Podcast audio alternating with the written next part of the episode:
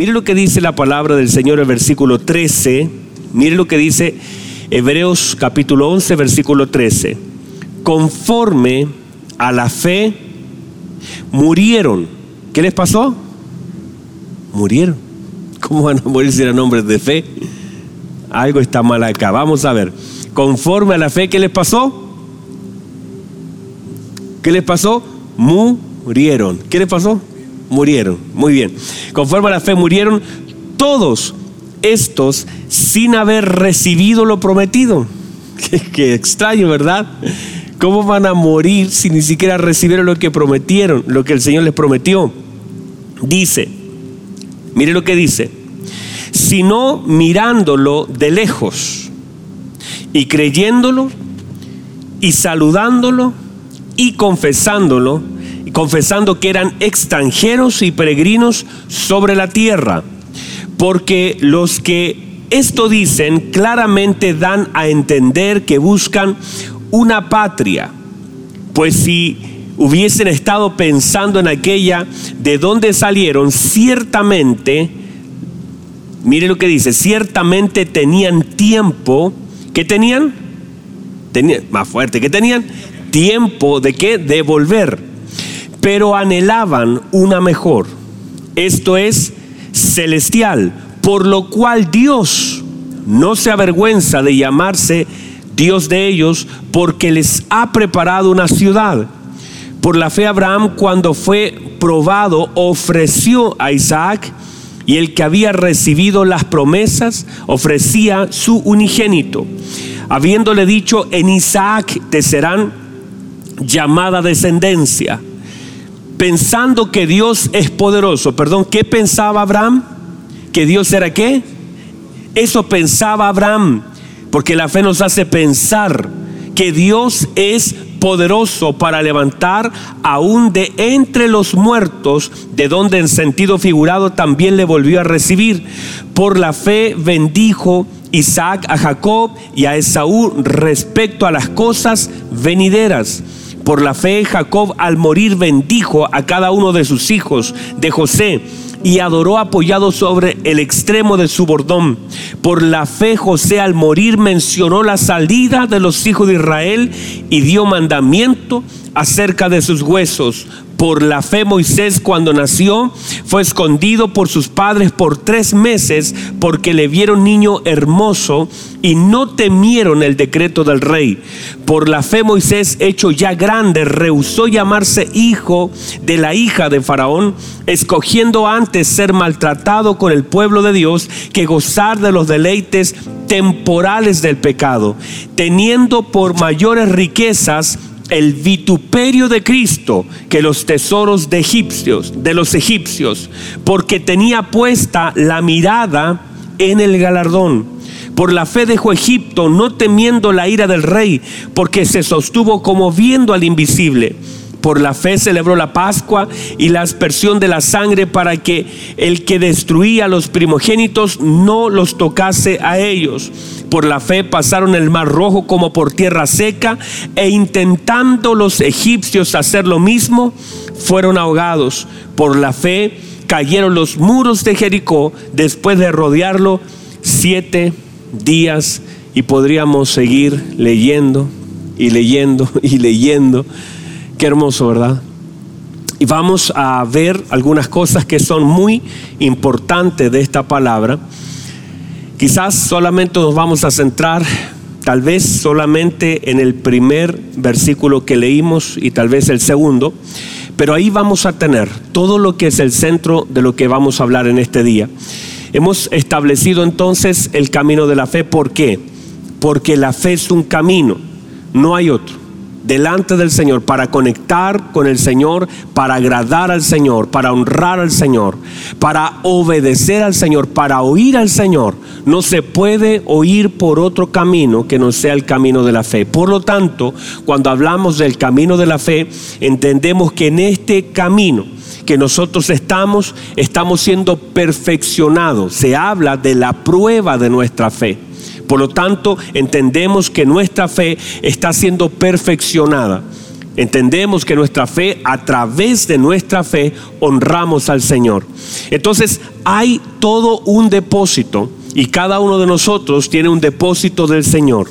Dígame a eso. Todos nosotros que tenemos un depósito de qué? Del Señor. Y ese depósito se habla, el apóstol Pablo en 2 de Corintios habla acerca de lo que se llama la medida de la fe.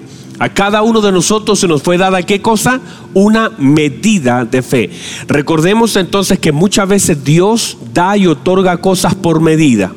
Hay algunas cosas en la Biblia que son sin medida. La Biblia dice que en el Joel profetizando que en el postrer tiempo vendría un derramamiento del Espíritu Santo. La palabra derramar quiere decir sin medida. Hay un derramamiento donde los niños alcanzarán una porción hermosa para profetizar, donde los jóvenes alcanzarán una porción de derramamiento para ver y donde los ancianos a causa del mismo derramamiento podrán soñar. Entonces vemos que hay algo que el Señor suelta sin ninguna medida. Entender que muchas veces el Señor, eh, la palabra de los talentos, da por medida de acuerdo a la capacidad. O sea, se mide antes de dar. Y eso es una forma también, como Dios otorga. Por eso hay algunas cosas que Dios la da por medida y otras sin medida. Santiago dice, el que tenga falta de sabiduría, ¿qué tiene que hacer? Pedirle a Dios. ¿Y cómo lo va a dar Dios? Dice que lo dará abundantemente y sin reproche. Entonces entendemos que muchas de las cosas que el Señor le otorga a la iglesia están con medida, pero esa medida, míreme por favor, la medida de la fe es una medida que está inicialmente en un estado, pero puede ser creciente y perfeccionable. Por eso el apóstol Pablo habla de que vuestra fe ha ido creciendo, porque la fe tiende a crecer y también a perfeccionar. Todas las cosas en el Señor son perfeccionables. Así como también nosotros entendemos que todo lo que el Señor nos da a cada uno de nosotros por medida, todos nosotros podemos tener lo mismo, el mismo llamado, pero diferentes medidas en el llamamiento. Yo podría ser pastor, puede haber otro pastor, él tendrá el mismo llamado con una diferente medida. Todos nosotros entonces tenemos diferentes medidas y también de acuerdo a lo que recibimos tenemos la capacidad de perfeccionarlo cuando estamos pegados a Cristo. En la medida que yo soy perfeccionado, también todas las medidas en mí son crecientes. Yo soy perfeccionado porque la Biblia dice que estamos siendo perfeccionados. En la medida que yo soy perfeccionado, las medidas que hay dentro de mí están siendo crecientes en la misma dimensión de la perfección que el Señor está provocando en mi vida. Entonces, atendamos, mire lo que dice Romanos capítulo 12, versículo 3. Dice, digo pues por la gracia que me es dada cada cual que esté entre vosotros, no tenga más alto concepto de sí que el que debe tener, sino que piense de sí con cordura, conforme a la medida de fe que Dios, perdón, ¿quién el pastor? No dice el pastor, dice que Dios conforme a la medida de fe que Dios repartió a quién? A algunos. No dice eso. Dice a cada uno. Por lo tanto, usted tiene una medida de fe, yo tengo una medida de fe mis hermanos tienen una medida de fe, todos tenemos una medida de fe. Ahora, conocer la medida de la fe es muy importante que por supuesto en algún momento no es el caso ahora, tendremos que tocar. Ahora, muchas de las cosas que nosotros tenemos entonces tendrán una medida perfeccionable y también creciente. Mire por favor, Mire por favor, la fe se perfecciona, la fe crece, la fe nos permite alcanzar, la fe es una puerta. La fe en sí no es que yo reciba lo que quiero, sino hacer aquello que Dios quiere. La fe es una llave para acceder a muchas cosas que sin fe no podemos acceder. La fe es como la clave de un cajero automático. Usted puede tener el cajero delante de usted, usted puede tener el dinero suyo allá adentro, pero si no tiene la clave, si usted no tiene las coordenadas, las coordenadas siempre serán fe. Usted no puede acceder a lo que hay dentro de ese cajero si usted no tiene las claves correctas. La fe es eso. Usted puede tener todo en Cristo. En Cristo está todo, pero sin fe no se puede acceder a las medidas de Cristo para nuestra vida. La fe en sí no tiene sustitutos. No hay nada que pueda sustituir la fe. La excusa no sustituye la fe.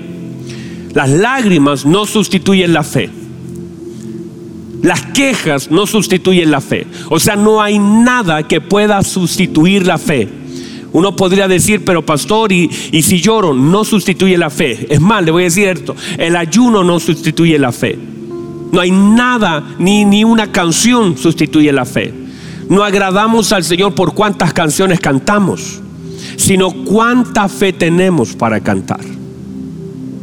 No es incluso cuántas oraciones hacemos, aunque escúcheme, debemos orar.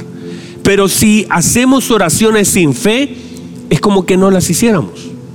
Porque no se puede agradar al Señor sin fe. Por eso Santiago dice, pero el que pida algo, pida con fe. No dudando. Porque el que duda es como la ola del mar, que está dando vueltas en el mismo lugar.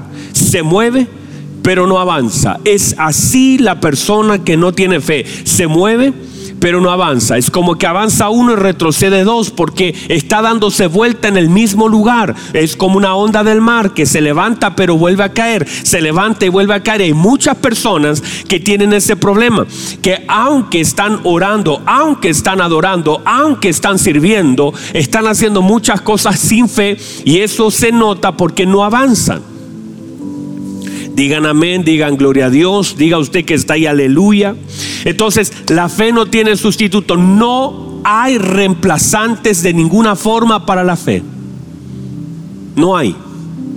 Pero sí tiene complementarios. Los complementarios, algunos de ellos, el amor. El apóstol Pablo dice, si yo tuviera toda la fe, pero si no tengo amor, no sirve absolutamente de nada la fe si no tiene amor. Por lo tanto, aunque yo tenga fe, pero si no tengo amor, no sirve de nada. Si dice el apóstol, yo podría tener toda la fe de tal modo que moviera todos los montes, pero si no tengo fe, de nada sirve.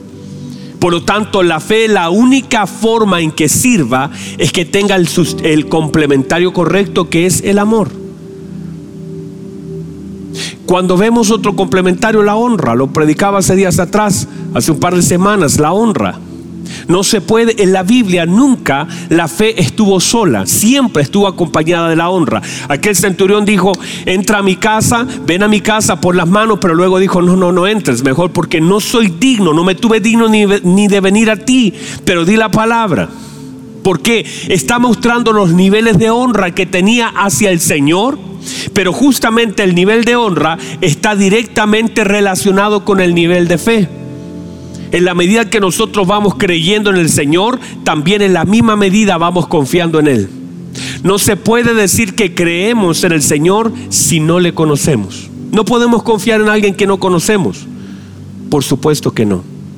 Entonces, en la medida que va, va, creciendo mi conocimiento de Dios, también en la misma medida que va creciendo mi fe en Él.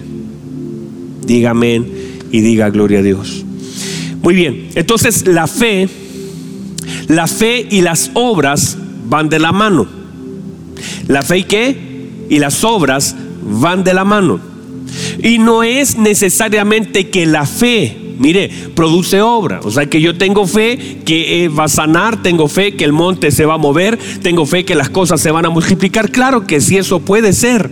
Pero no es solamente eso, sino que manifiesto mi fe por medio de mis obras.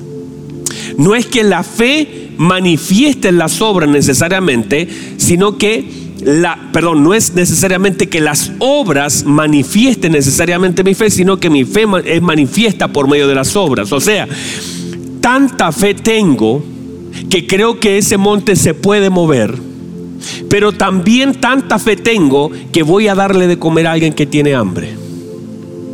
O sea, mi fe no solamente está esperando que Dios haga algo, sino que manifiesto mi fe por medio de lo que yo hago. No sé si lo, explico.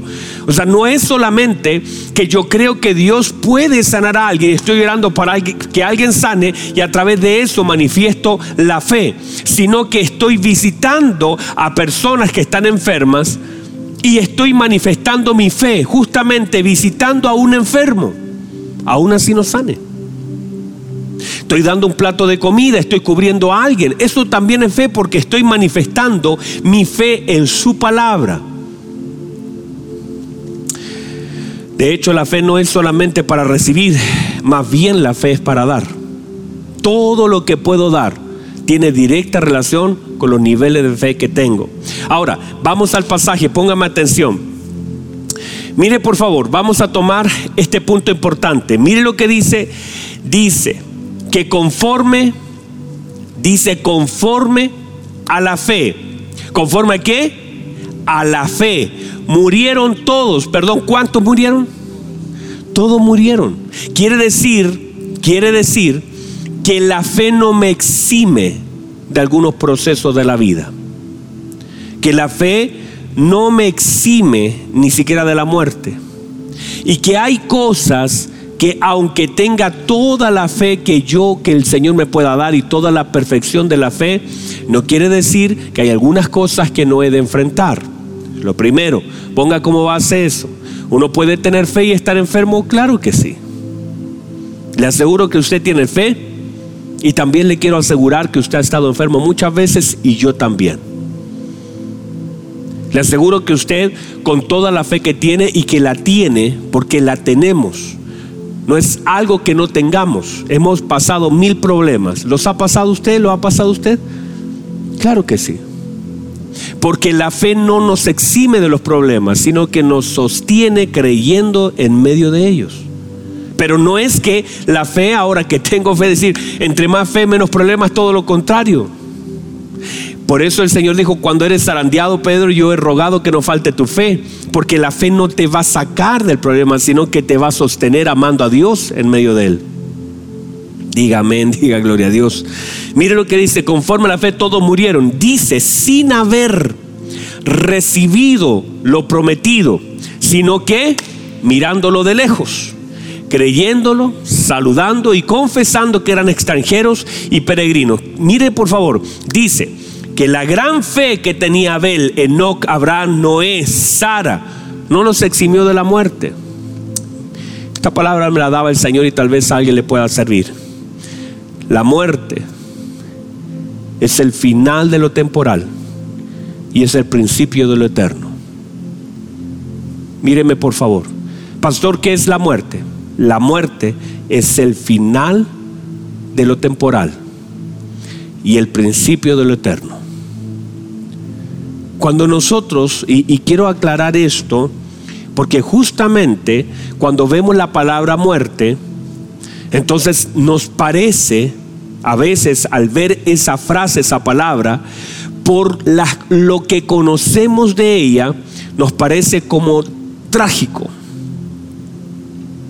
Pero no lo es. No lo es. Pensaba en esto y le pedí al Señor que me dé sabiduría en esto. Y pensaba que este temor, los temores, se engrandecen cuando están llenos de desconocimiento. Note por favor. Aquello que no conocemos o desconocemos o no entendemos, se alimenta, alimenta el temor que podamos tener en algunas áreas de nuestra vida. Por ejemplo, cuando nosotros enfrentamos un examen, usted va, ustedes que estudiaron todos que eh, fuimos una vez a dar una prueba, un examen. El tema es que en la medida de mayor conocimiento, mayor confianza y menos temor y menos ansiedad. Pero cuando tú te enfrentas y el profesor dice, saquen una hoja, les voy a hacer una prueba y usted no estudió, no hay conocimiento, no hay entendimiento de la materia, no entendiste nada de la clase pasada, la falta de conocimiento de la materia te produce temor. Por eso el temor se alimenta del desconocimiento. Digo esto pensando en que el mismo infierno intenta gobernarnos por medio del temor a aquello que desconocemos, usando lo desconocido para intimidarnos. Entonces la muerte a veces es tan poco lo que hablamos de ella, es tan poco lo que decimos de ella, que finalmente cuando la enfrentamos, la enfrentamos con, tan poco conocimiento que lo que produce en nosotros es solo temor. Y tenemos miedo de morir, no es que busquemos morir, pero ya está definido el tiempo de nacer y el tiempo de morir.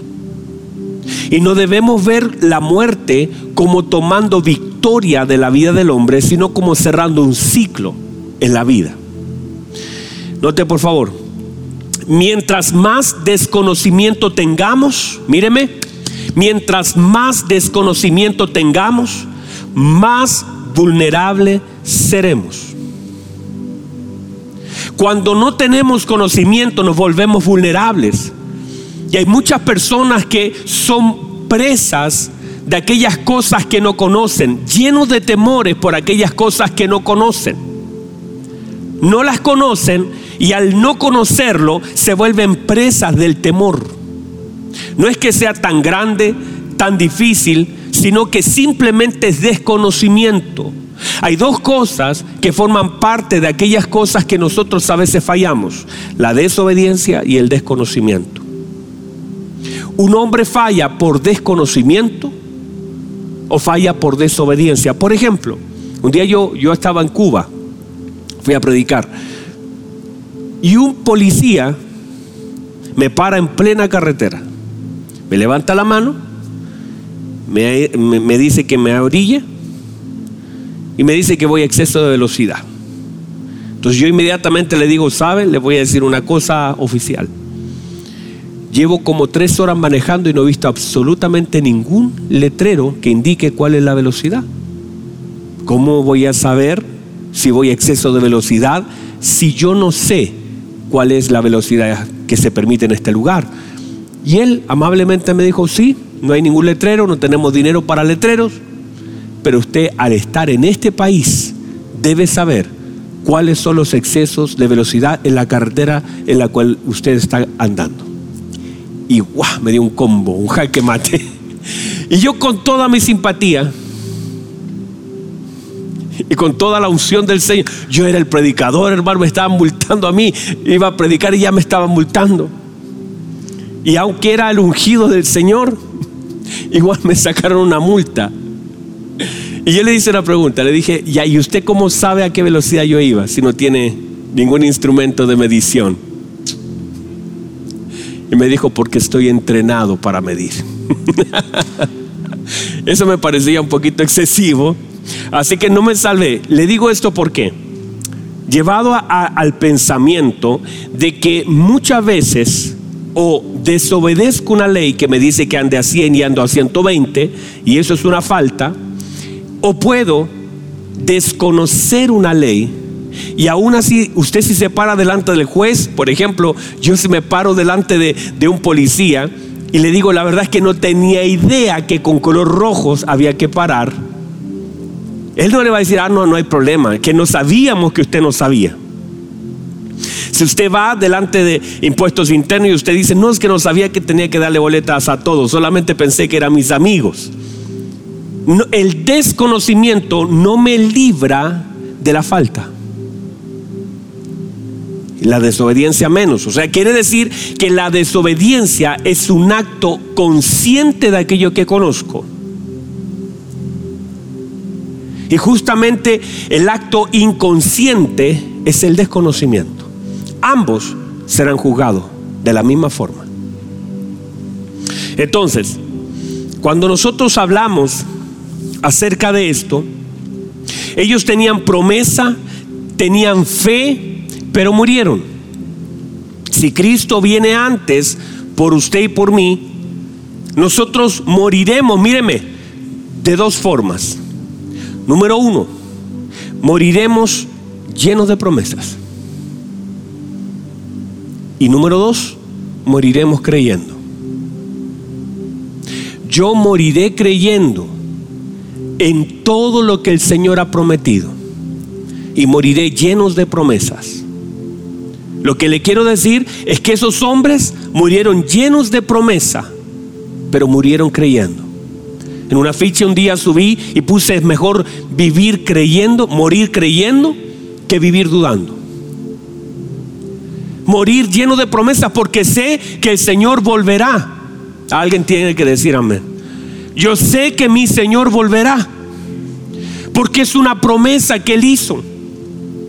Moriré lleno de promesas. Moriré esperando ver un día mi corona, sentarme junto al Señor, cantar junto a millones de personas. Moriré esperando ver la gloriosa Jerusalén. Moriré creyendo ver el mar de cristal, ver mi vestidura blanca, ver mi nuevo nombre. Moriré creyendo, lleno de promesas. Eso fue lo que les pasó a ellos. Ellos murieron llenos de promesas y murieron creyendo. No voy a morir dudando, moriré creyendo. Si el Señor no viene antes, estaré lleno de promesas para mí y las promesas que no se cumplan terrenalmente en mí se cumplirán en mis hijos.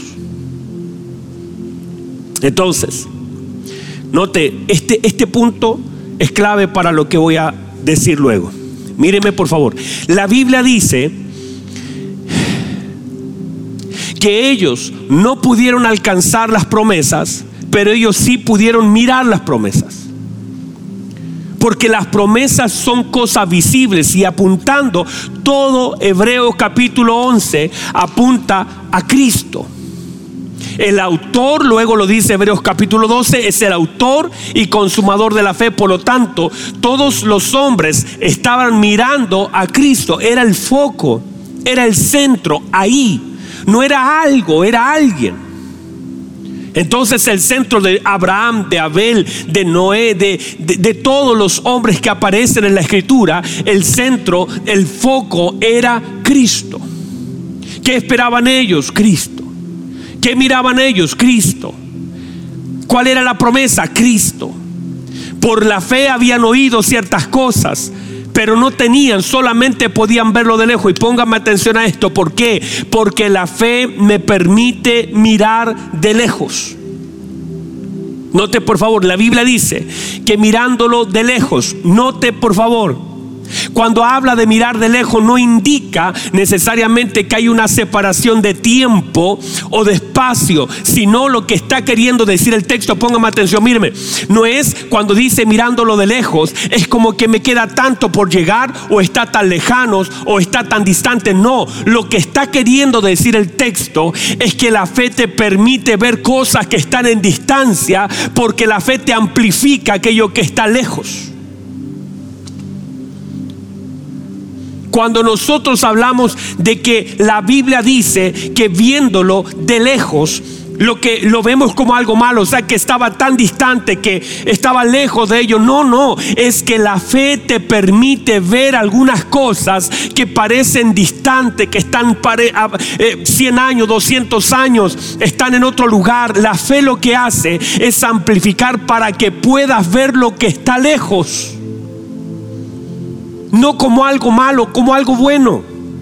Porque si yo le digo a usted, usted puede ver, ah, no sé, la estatua de la libertad, ¿qué me diría usted? Pastor, es que esa estatua está muy lejos. No la puedo ver, no puedo ver la Torre Eiffel. ¿Por qué? Porque esa torre está muy lejos. Está lejos. Naturalmente no la puedo ver porque está muy lejos. Pero la fe te permite ver cosas que aunque están lejos, cuando te ponen los lentes de la fe, tú puedes ver cosas que aunque están lejos, sí las puedes ver. Porque por la fe, ellos dicen que miraron de qué? Miraron de lejos. De hecho, aunque esté cerca, cuando falta fe, no lo puedes ver. Hay cosas que por la falta de fe no las puedo ver, aunque estén a mi lado. El Señor dice, yo estaré contigo todos los días, yo estaré contigo todos los días, pero a veces no puedes ver al Señor aunque está conmigo, no lo puedo ver porque no tengo los ojos de la fe, no tengo los lentes de la fe. Y cuando no tengo los lentes de la fe, tengo los lentes de la incredulidad. Y todo parece distante y aunque esté cerca, no lo puedo ver. Hay muchas personas que, que no logran ver. ¿Por qué? Por incredulidad. Mire lo que dice Juan capítulo 8, versículo 56. Hablando el Señor con los judíos, note por favor, dice, Abraham, mire lo que dice, hay una discusión del Señor con unos judíos y en un momento esto, esto comienza a suceder y mire lo que le dice el Señor, Abraham, vuestro padre, ¿qué le pasó a Abraham, vuestro padre? Dice, se gozó de que había de ver mi día. ¿Qué había de ver? Mi día. ¿Qué había de ver? Mi día. Y dice, y lo vio y se gozó. Otra vez, Abraham vuestro padre se gozó de que había de ver mi día. Y lo vio y se gozó. Note por favor. Entonces, Abraham se gozó por lo que iba a ver. Otra vez, Abraham se gozó por qué? Por lo que iba a ver. O sea, lo que voy a ver me debe provocar qué? Gozo. Lo que voy a ver debe provocar en mí qué? Gozo. Y cuando ya lo veo, ahora me gozo al verlo. Uy, qué fuerte, amado. los anteojos de la fe. Hace que pueda ver lo que parece muy lejano, muy difícil, muy imposible, porque estoy viendo con los lentes correctos, los lentes de la fe. Me voy a gozar, pero cuando hay tristeza en mi corazón, es porque aunque esté cerca, lo estoy viendo con los lentes equivocados. Vuelvo a decir esto. Entonces, dependiendo con qué lentes mire, es el gozo o la tristeza que tendré. O sea, mi estado, mi gozo o mi tristeza se manifiesta, están manifestando que estoy mirando, con qué lentes estoy mirando. Por ejemplo, usted está viendo a su hijo y usted ve a su hijo con los lentes de incredulidad y usted sabe lo que le, da cuando mira con lentes de incredulidad. Usted dice, este muchacho nunca va a cambiar, esto nunca va a suceder, mi marido nunca va a llegar, están cerca, pero los lentes de la incredulidad, tú dices, yo nunca voy a ser eh, padre, nunca voy a ser madre, nunca me voy a casar, nunca podré salir de esta situación y usted comienza a mirar con los lentes equivocados y eso genera tristeza en el corazón pero cuando usted ve con los lentes de la fe, usted no importa qué tan lejos esté el muchacho, usted no importa qué tan separado esté esa persona del Señor, cuando usted lo mira con, la lente, con los lentes de la fe, usted dice, estoy mirando a mi hijo, hoy se está drogando, hoy está alcoholizado, hoy no quiere saber nada con el Evangelio, pero estoy mirando con los lentes correctos. Y aunque parece que está lejos, en realidad no está lejos, está cerca. Lo veo postrado delante de Dios lo veo adorando a Dios, lo veo exaltando a Dios, lo veo glorificando a Dios, lo veo predicando a Cristo porque estoy mirando con los lentes correctos. Cuando veo con los lentes de la incredulidad, veo un matrimonio roto, veo, veo situaciones quebradas, pero cuando, cuando estoy mirando con los ojos de la fe, lo que parece que está lejos y a años, la fe me provoca gozo por lo que creo que Dios puede hacer. Uh. Eso es. Entonces, ¿qué debas, pastor? ¿Qué hago? Cámbiese los lentes. Cámbiese los lentes. Porque los lentes te van a permitir ver en distancia lo que parece que está lejos. En realidad lo puedo ver. No importa la distancia. Le estoy hablando, le estoy hablando que, míreme por favor, mire lo que dice el Señor Jesucristo. Está diciendo, Abraham se gozó de ver, de ver, tenía la posibilidad de ver. ¿Sabe cuántos años? 2166 años atrás, Abraham dice que se gozó porque iba a ver mi día. ¿Qué quiere decir eso? Que iba a haber la manifestación de Cristo, la simiente que bendeciría a toda la familia de la tierra. Lo que está diciendo el Señor, Abraham 2166 años antes se gozó de que había de ver mi día. Y lo vio. ¿Cómo puede Abraham mirar 2166 años hacia adelante? Por la fe.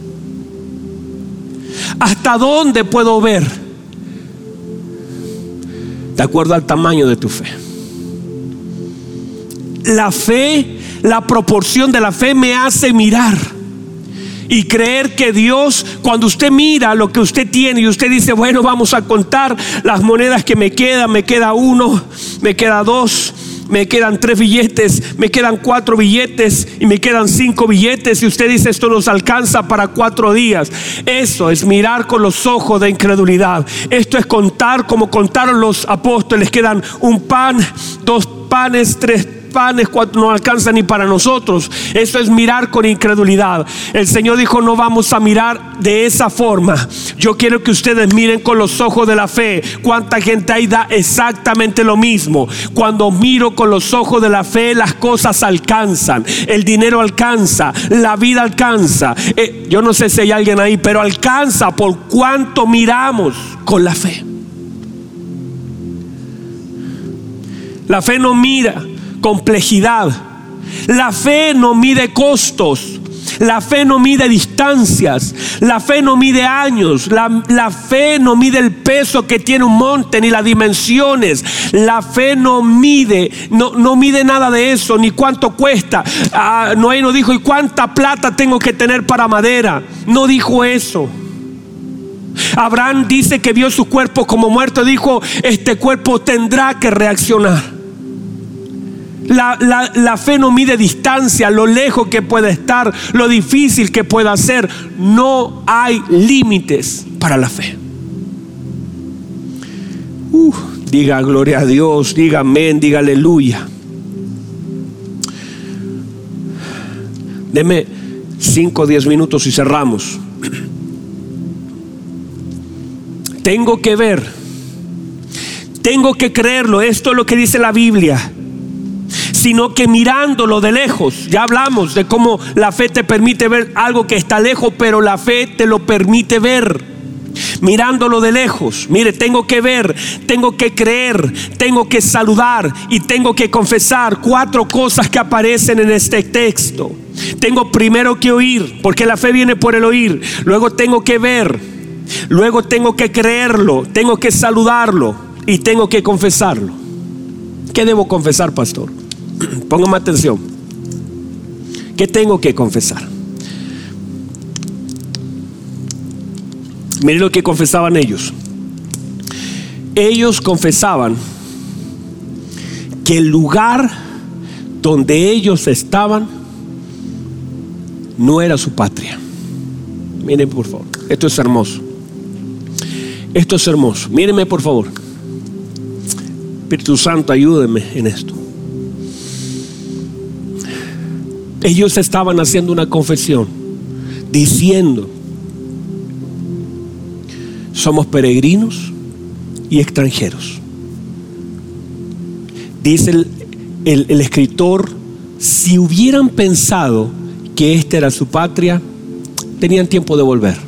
Pero ellos no estaban con los ojos puestos aquí, sabiendo que esperaban algo celestial. Mire por favor, confesando que eran extranjeros y peregrinos. Ponga atención a esto. Ellos estaban diciendo, estoy en esta tierra. Póngame atención, por favor. Estoy en esta tierra. Pero en esta tierra donde yo soy peregrino, cuando yo he ido a un país, hay cosas que no funcionan como funcionan en mi país que son diferentes. No vamos a decir que son buenas o malas, cada país tendrá sus cosas. Pero yo digo, he ido a lugares donde el transporte, por ejemplo, es muy malo, por decir algo. Y yo digo, bueno, pero yo no, yo no vivo acá. Yo estoy de paso en un lugar donde las cosas funcionan de otra forma. Pero yo no vivo acá. Volveré un día a mi país donde las cosas sí funcionan. Ellos estaban confesando, diciendo, estoy en esta tierra donde hay justicia, pero en mi patria hay justicia. Estoy en esta tierra donde hay envidia, pero en mi patria no hay envidia.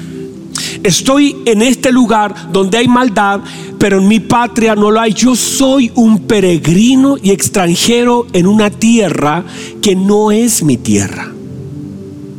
No sé si puedo.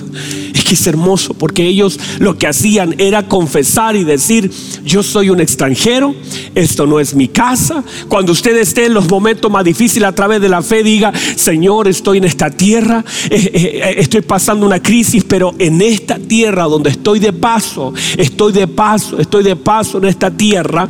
En esta tierra hay crisis, hay dolor, hay llanto, hay lamentos, pero en la tierra para donde yo voy no lo hay de dónde yo soy.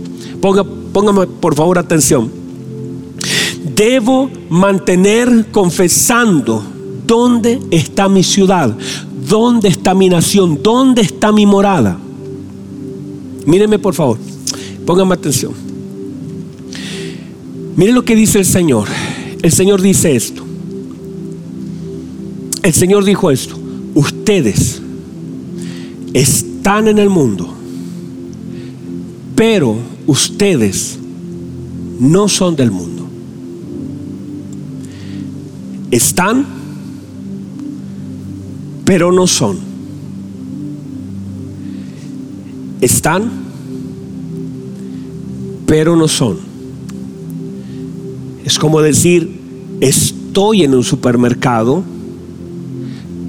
pero el supermercado no es mi dueño que yo esté en un lugar no quiere decir que el lugar tiene propiedad sobre mí.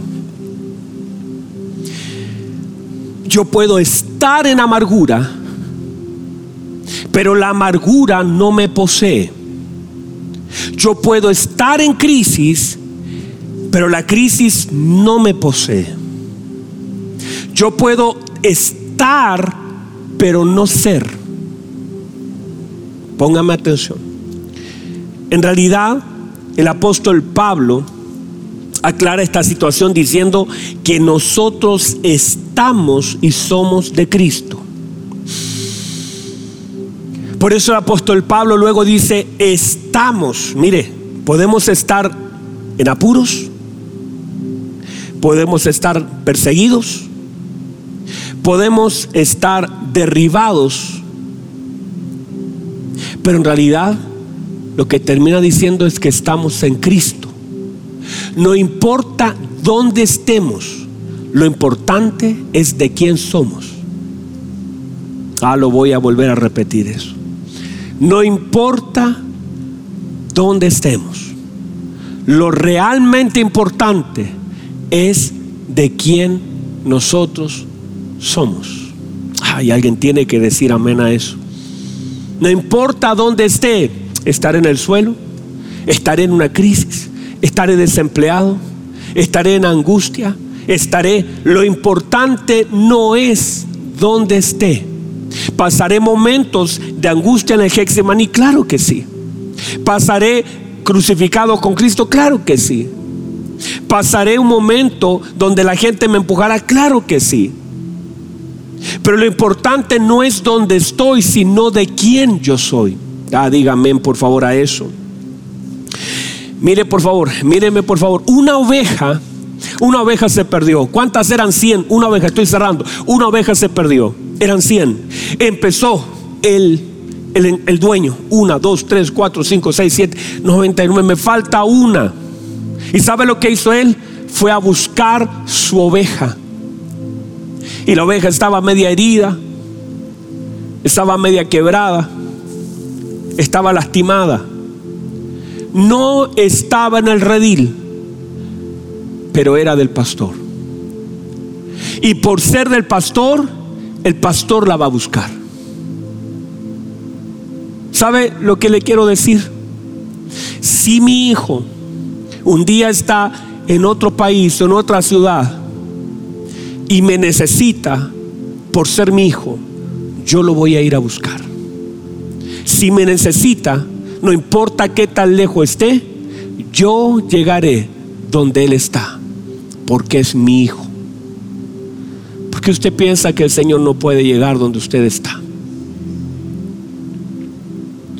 Porque se vuelve relevante donde estamos cuando entendemos de quién somos. Mire por favor estas dos cosas y con esto cierro. El apóstol Pablo dice esto. Mire, Lucas hablando, Hechos 28, mire lo que dice Lucas. Lucas dice, dice, hemos perdido toda posibilidad de salvarnos. Estamos en medio de una gran tempestad, no hemos visto luna, no hemos visto sol por muchos días. Estamos en la tormenta y Lucas se enfoca en dónde está. Y Pablo se enfoca en quién es su dueño. Uy, qué fuerte. Lucas se enfoca en dónde está y Pablo se enfoca de quién es. Por eso cuando habla Lucas en ese versículo dice, estamos en una gran tormenta, la cosa está difícil, perdimos esperanza de salvarnos porque está enfocado en donde Él está. Pero el apóstol Pablo no habla de la tormenta, el apóstol Pablo habla de quién es Él y dice, del Dios de quién soy y a quién sirvo. Él enfoca su vida de quién es Él no en dónde está.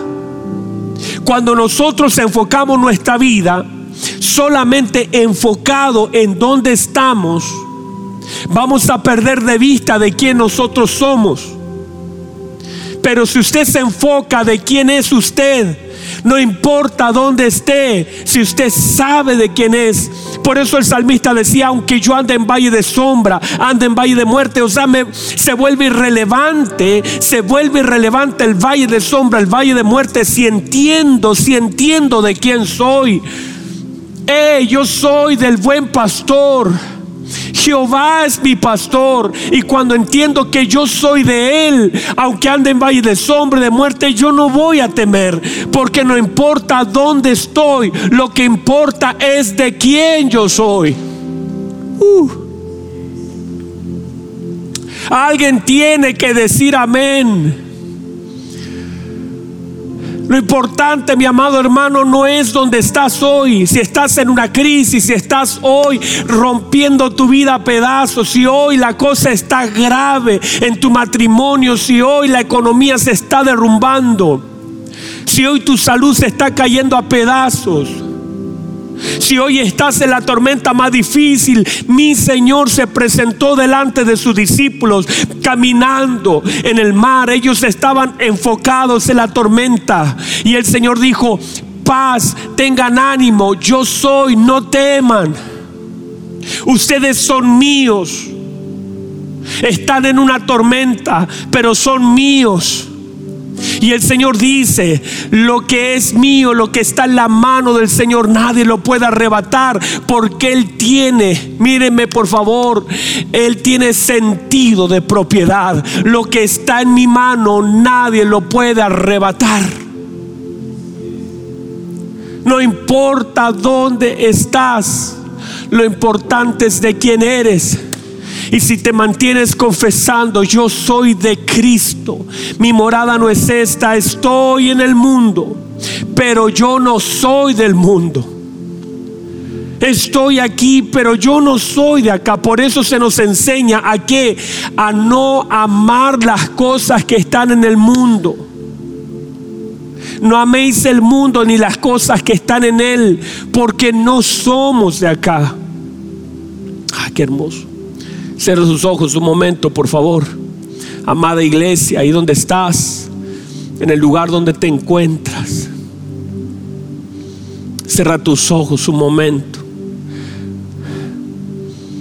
Se vuelve tan irrelevante el lugar donde estamos si sabemos de quién somos. Ah, cierra tus ojos y comienza a ver con los ojos de la fe. Comienza a ver con los ojos de la fe.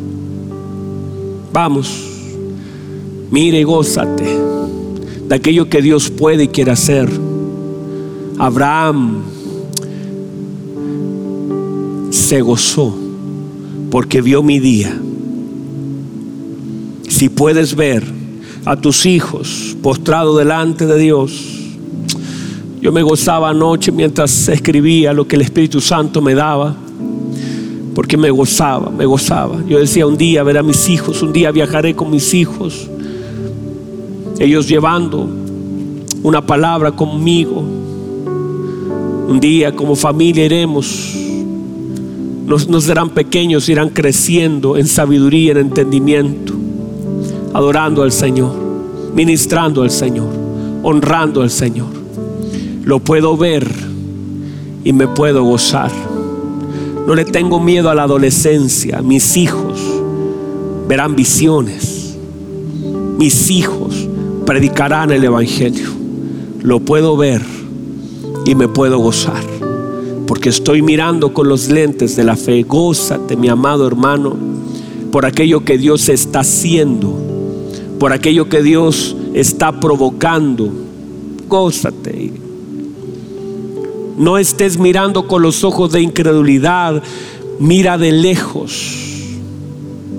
Vamos, vamos, vamos, iglesia, en el nombre de Jesús. Vamos, cierra tus ojos, dile Señor, gracias. Su palabra me ha tocado, me ha llenado. Su palabra ha sido un bálsamo, una luz. Aleluya, vamos, vamos, Espíritu de Dios.